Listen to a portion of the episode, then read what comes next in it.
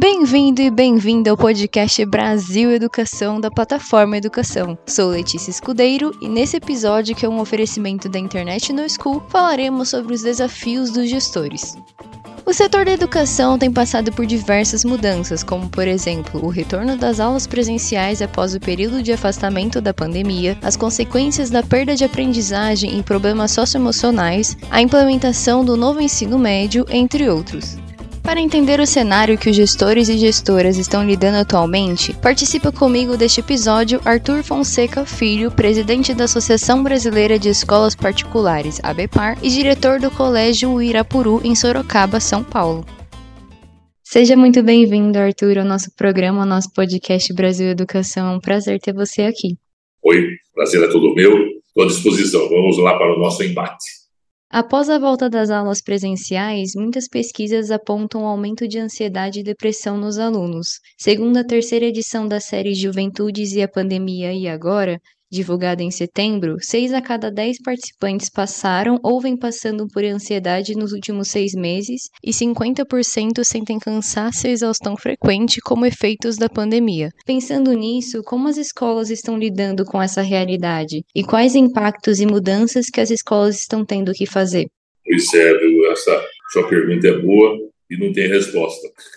Lógico, o que acontece é que as escolas nunca não são, não têm equipes preparadas para tratar um tamanho nível de problema de ansiedade de, de problema com tanta gente. Não é só de aluno, é de aluno, de professor, de pessoal e de pais. Então, a sociedade não é a escola que está vivendo esse problema pós-pandemia, é a sociedade que está vivendo. Então, as escolas com mais ou menos recursos estão com as suas equipes procurando ajuda de profissionais da área do comportamento que também não sabiam lidar com isso. Né? Os psicólogos, os psiquiatras, os terapeutas também estão aprendendo. Então, estamos todos aprendendo. Mas sempre sobra para a escola alguma coisa, né? Quando ninguém sabe o que fazer, assim, a escola que resolva. E nós vamos resolver, tá? Estamos acudindo, acolhendo os alunos com as condições que nós temos. A única coisa que eu sou testemunha no meu colégio e nas escolas de educação básica, nas escolas que estão convivendo, que hoje nós estamos muito melhores do que um ano e meio atrás. Por quê? Sem a presença diária dos alunos, nós não melhoramos. Então, vamos enfrentando.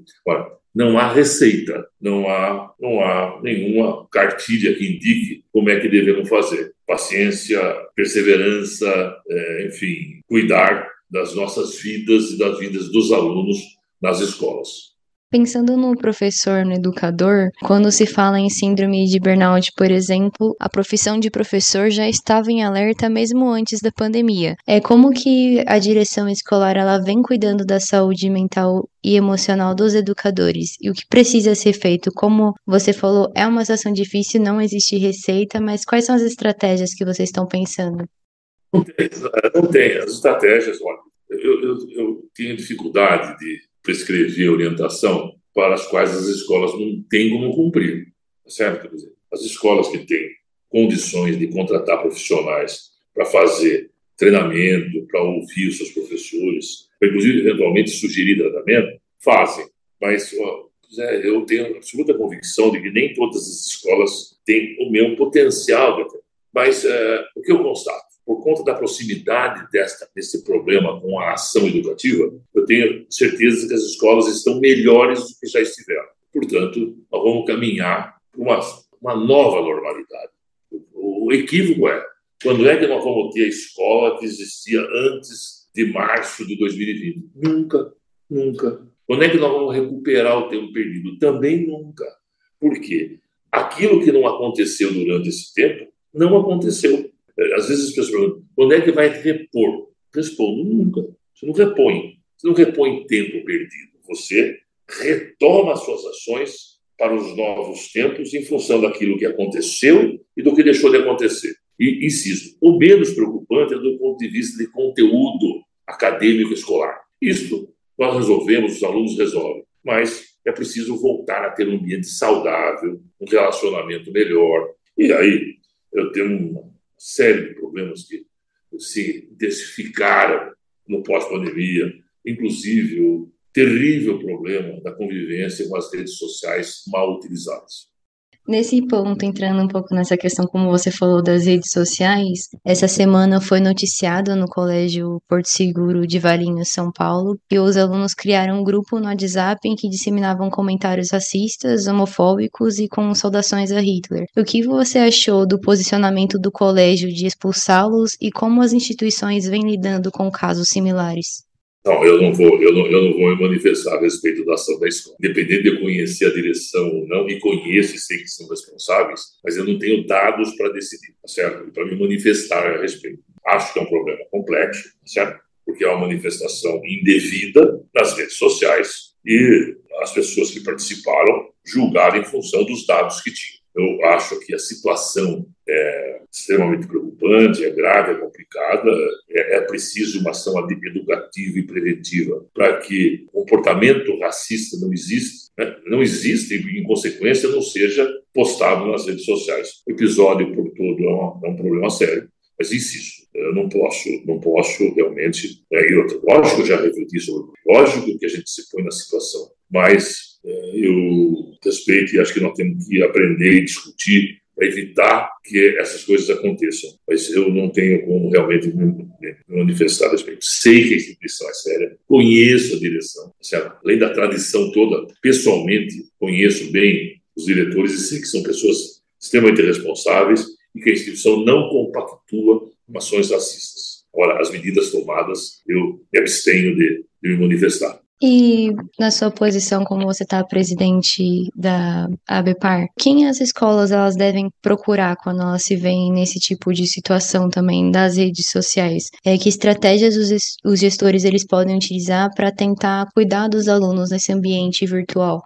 Eu digo para você o seguinte, é tipo da coisa que você, a, ABPAR discute dos problemas, mas é preciso entender o seguinte, por mais que você compartilhe experiências, Cada escola tem uma cultura escolar, tem um jeito de tratar do assunto. Então, é preciso colocar toda a sua equipe, inclusive todos os seus professores, para acudir que as pessoas se machuquem, e que as pessoas se machuquem e o machucado seja com menos dor, com menor cicatrizes. E, aí uma constatação, infelizmente, neste país, que não é em todo lugar do mundo, as crianças de classe das, no modo geral, por parte das escolas privadas, as crianças, as crianças têm celular e usam rede social desde uma idade que eles não têm efetivas condições de, mencionar as consequências. E a escola fica no meio disso, sabendo que a, a possibilidade de intervenção é mínima. Eu, a escola não tem como policiar participar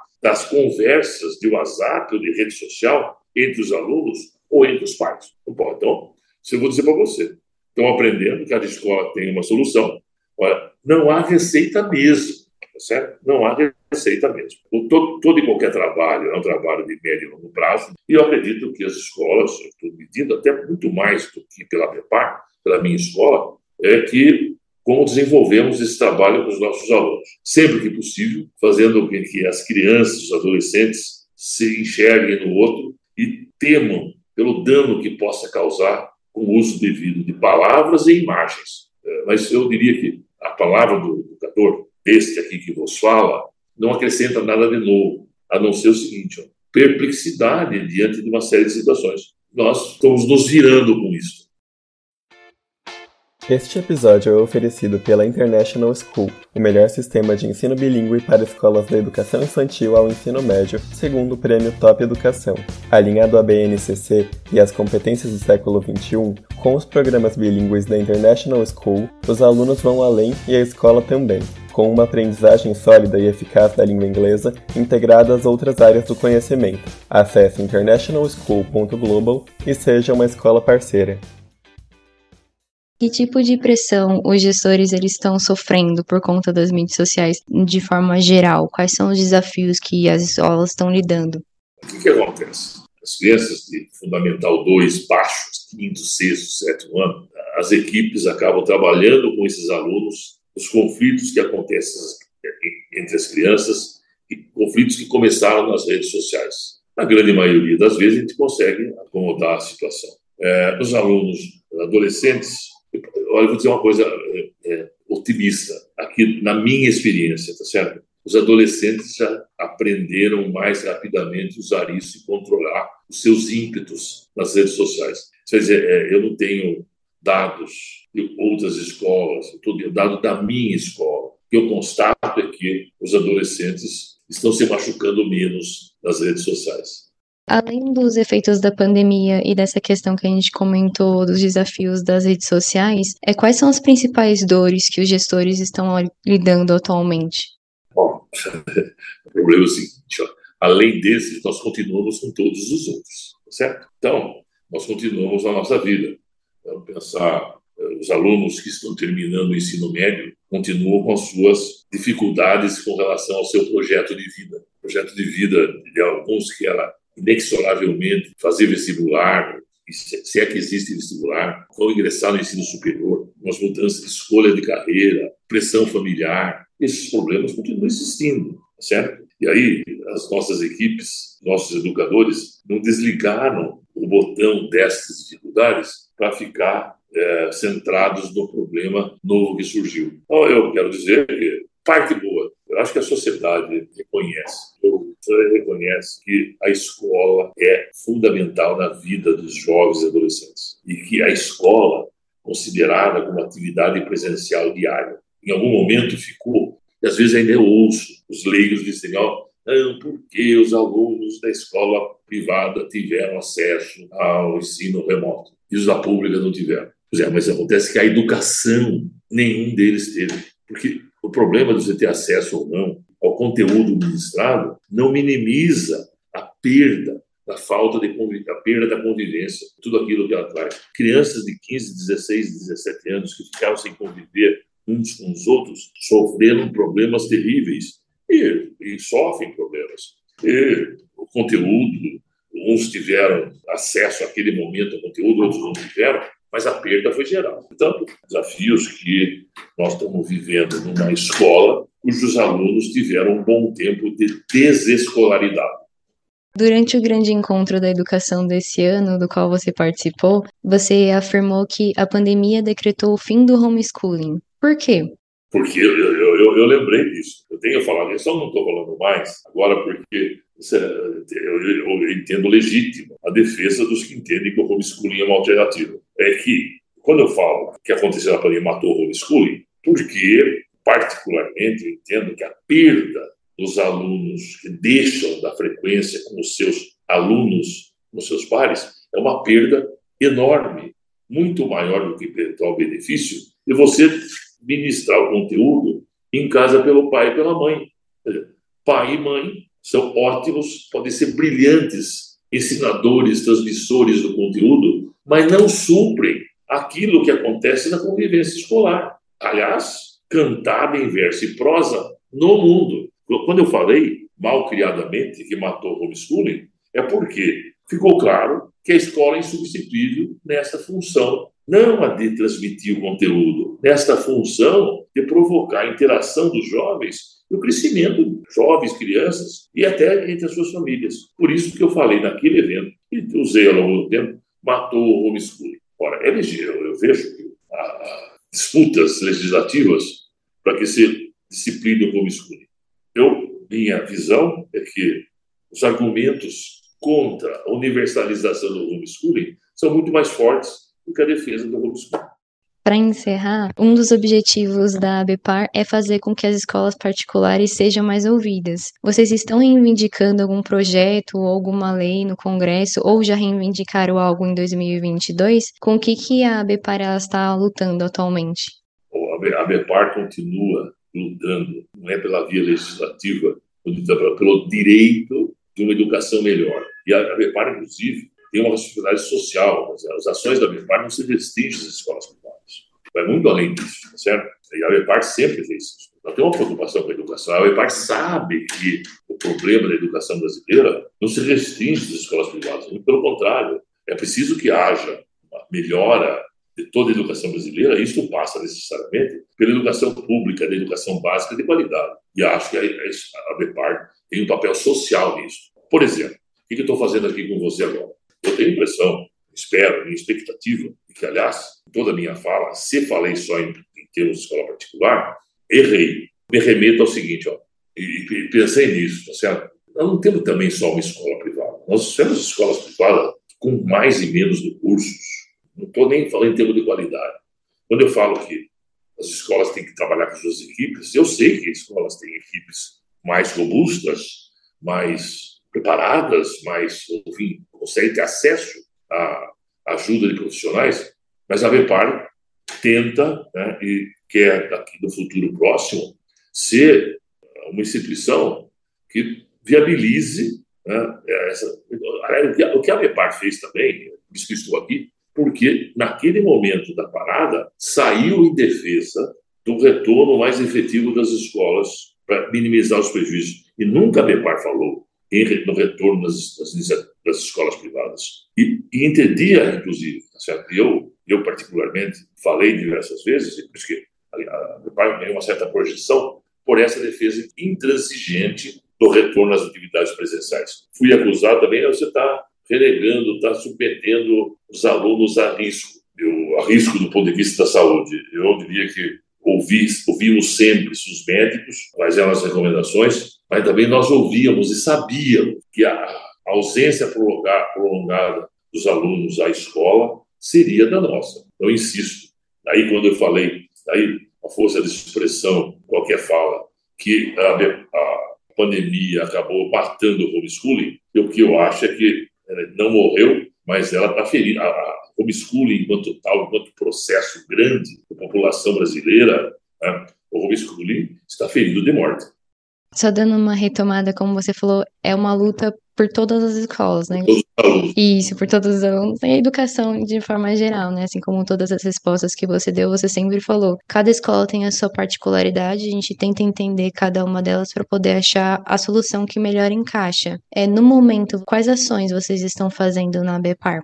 A BEPAR está desenvolvendo esse ano, especificamente, um programa chamado Comunidades de Aprendizagem. É um projeto coordenado por uma minha vice-presidente uma coisa da, da, da comissão executiva, que você reúne os educadores por áreas de interesse, por exemplo, mediação de conflitos, ou novo ensino médio, ou, enfim, gestão. E essas comunidades vão buscar recursos, estudos, etc., para depois compartilhar no, no grande grupo da BEPAR para propor soluções. Essas comunidades de aprendizagem é uma coisa que não tem retorno de curto prazo, é, demanda um estudo dessas comunidades mas eu tenho, eu, tenho, eu tenho, a certeza de que esse trabalho de comunidades de aprendizagem vai, vai surtir efeito e nós, a BEPAR quer compartilhar isso sim com escolas que não fazem parte da nossa associação. É muito obrigada por participar do nosso podcast aqui. Caso você queira complementar, fique à vontade. Não, disponha. Não, eu diria que você foi muito sagaz nas colocações. Eu acho que é para isso que nós, que me coloco à disposição e eu estou tratando aqui da experiência desse belíssimo diretor de escola. Eu tenho mais de 50 anos de direção de escola, mas também aprendi muito na pandemia, porque os meus 50, meus 48 antes não tinha ficado tanto tempo com a escola sem aluno. E acho que se eu puder contribuir com a minha fala, com a minha experiência, com a reflexão sobre o problema, eu fico muito feliz. Muito obrigado.